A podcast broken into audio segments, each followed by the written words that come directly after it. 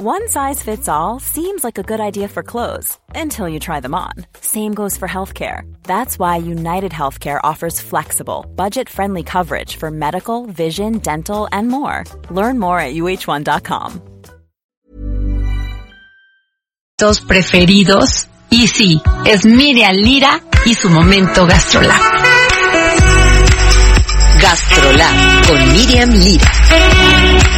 Miriam, ¿qué nos traes el día de hoy? Hola, ¿qué tal a todo el auditorio del Heraldo? Pues fíjate, Adri, que este lunes se presentó en el Hotel San Regis la guía México Gastronómico que presenta los 120 mejores restaurantes de México. Y no sabes qué gozada porque este año todos los restaurantes se pusieron las pilas para presentar cada vez ofertas más novedosas, más ricas y deliciosas. Y este año nos sorprendió muchísimo el chef Eduardo García de Máximo Bistrot, que se llevó el galardón del mejor chef del año. Sí, además bien merecido. Es una Sí, delicia sí, su sí, restaurante.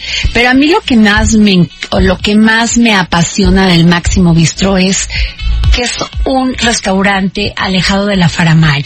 Así es. de la elegancia, sino es como muy, muy, Muy muy relajado. muy normal, es un restaurante inclusive hasta pecando de sencillo, Así es. pero y eso no además tiene la nada que ver con la excelencia gastronómica. La propuesta que trae, también la historia del chef es fascinante. A todos los que no hayan ido, vayan porque se van a llevar un agasajo. El mejor restaurante del año fue para Fauna, un restaurante también fantástico en Valle de Guadalupe, en Baja California. Entonces, también lo padre de esta guía es que no, nos, no se centra en, en la capital del país, sino que realmente todo un grupo de votantes que conforman el consejo, digamos que de votantes de, de la guía México Gastronómico que impulsa y lleva a cabo culinaria mexicana, pues se van por todos lados, visitan creo que alrededor de 700 restaurantes y lo hacen Qué buen trabajo. comiendo, qué bárbaros, más que nosotros, porque andan Claro. por todo el país. Entonces, pues sí es un, es una labor ardua Ajá. y muy apasionante también para ellos andar comiendo por todos lados. Y algo también bien padre, Adri, es que esta guía, este, premia a gente que está detrás de, de la- en las cocinas, como por ejemplo al jefe de sala, que este año se lo llevó Juan Manuel ¿Qué López. es un jefe de sala? Es quien está al tanto de el servicio, está viendo que se lleve a cabo, este, que salgan a tiempo los platillos, que la gente esté bien atendida, que no falte nada. O sea, es como el que está al tiro, digamos en esta palabra coloquial, de que todo salga bien en el restaurante. Porque muchas veces el chef, pues está como enfocado en sus labores y tal, o, o por alguna u otra razón no puede estar. Entonces él es el que toma la batuta y dice, a ver, esto así, esto asado, y él es el responsable mientras el chef está tal vez este fuera de lugar y tal. Y este año se lo llevó, como les decía, Juan Manuel López del restaurante Nicos, allá en Azcapotzalco, que muy merecido yo lo tengo que tiene. conocer, ese restaurante, todo ir. mundo me lo ha recomendado y nunca he podido ir. Vamos, ¿no, Sí, Jorge Sandoval? tienen que ir. Vamos, todos, vamos al Nicos. Y también premiaron a los proveedores, que este año se lo llevó Joel Can, que tienen unas chinampas fantásticas en Xochimilco. Entonces está padrísima la guía, además de que es Como muy cultivan útil. ahí toda la, toda la, la Ahí, verdura y exactamente, y de una manera mucho más artesanal, más cuidada, más orgánica, para que los restaurantes puedan tener Ah, cada vez productos más locales, más cuidados y de mayor calidad. Y le da trabajo a toda la gente de la Así región, es, de la así zona. es, sí, enfocadísimo, este, claramente en, en, en la gente que vive en Xochimilco, en los productos que se dan ahí, en la temporada también que es importantísimo y el premio que realmente hizo a todos pues ponerse de pie y quitarse el sombrero eh, fue a Carmen Titita Ramírez, que ella es la fundadora del Bajío. ¿Ya cuántos Bajíos no hemos conocido? Creo que tienen 14, 15 sucursales en, en, en la ciudad y pues este restaurante mexicano le ha dado a un gran impulso a la gastronomía nacional y de una muy buena manera. Muchas veces cuando crecen estos restaurantes tantos y se hacen pues tan famosos, este pierden calidad. Sí, es Y cierto. no- Y muchos de ellos a veces, yo he hablado con muchos chefs que me dicen, pues no, la verdad no me interesa crecer Claro. porque no quiero perder la calidad que, que otorgo a mis clientes. Así y es. que por eso vienen. Y el Bajío realmente se ha quedado y se ha mantenido. Y quién no ha ido a disfrutar un pozolito, unas enchiladas. Además tienen una amplia variedad, ¿no? O sea, no, no se centran solamente en una región del país y eso le da todavía un valor agregado.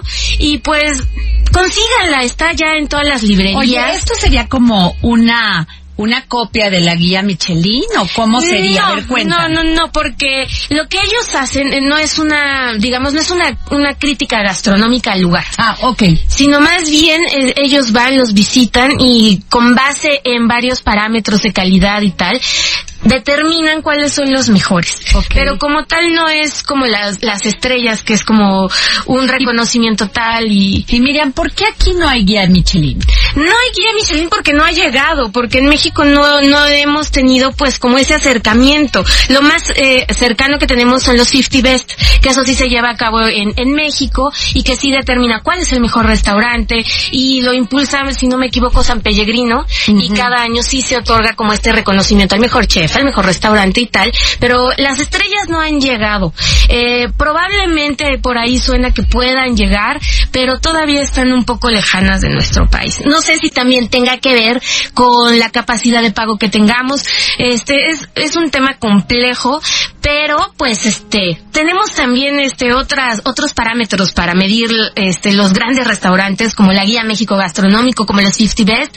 Entonces, si realmente si llegaran las estrellas a México habría cola porque tenemos grandes Claro. Oye, restaurantes. y hay otro tema que nadie, generalmente nadie comenta, pero mucho de ellos, mucho del triunfo de un restaurante es también los cocineros o las cocineras. Claro, que ahora justo que mencionabas a Nicos, o sea, tiene una cantidad de cocineras y, y, y que dominan la técnica tradicional, que muchas veces no necesitan ni siquiera tener como esta eh, instrucción como tan profesional, sino más bien la tradición y, y de boca en boca han aprendido de, de, de que la abuelita, de que la mamá, que van pasando las recetas y también es un legado gastronómico y cultural importantísimo, ¿no? Sin demeritar, claro, a la, a la, Bueno, a la carrera. Recuerdo mucho a Anthony Bourdain que dijo que cuando él entraba a un restaurante y veía un cocinero o una cocinera oaxaqueña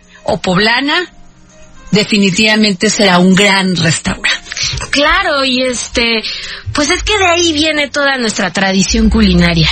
O sea, son ellas realmente, o ellos también, porque también los hay, eh, quienes van pasando todo este conocimiento desde cómo usar el molcajete, desde cómo moler los granos, desde hasta medicinalmente la abuelita te sabe perfectamente decir o la cocinera tradicional qué te tomarte cuando te sientes mal de, de tal o cual cosa. Entonces es importantísimo tener presente pues todo lo que nos enseñan las cocineras tradicionales. Así es, Miriam, pues muchísimas gracias por haber estado aquí en el dedo en la llaga. Claro Y- que sí. ¿Qué nos vas a traer la próxima semana? Pues hay que irnos adentrando ya a los tamales porque ya viene el día de la Candelaria y no nos podemos Ay, quedar eso atrás. nos encantaría que nos dijeras, pero además quisiéramos algo, porque a- nosotros tenemos muy claro que cocinar en familia genera Claro. amor, genera sentimiento, genera eh, sentido de pertenencia Sí, sí, sí. con nuestra familia. Y nos puedes traer una receta para hacer unos tamales y que la pueda, tan sencilla para que la pueda hacer el papá con los hijos. Definitivamente. ¿Y por qué no traer también a una cocinera tradicional que nos enseñe? Ah, me parece perfecto. Pues Buenísimo. bueno, aquí te vemos, Miriam. Muchísimas gracias y gracias al momento Gastrolab. Pues sí, de usted que nos sigue escuchando aquí en el Heraldo Radio, soy su amiga Adriana Delgado y vamos a un corte. When you make decisions for your company, you look for the no-brainers. If you have a lot of mailing to do, stamps.com is the ultimate no-brainer. Use the stamps.com mobile app to mail everything you need to keep your business running with up to 89% off USPS and UPS. Make the same no-brainer decision as over 1 million other businesses with stamps.com. Use code PROGRAM for a special offer. That's stamps.com, code PROGRAM.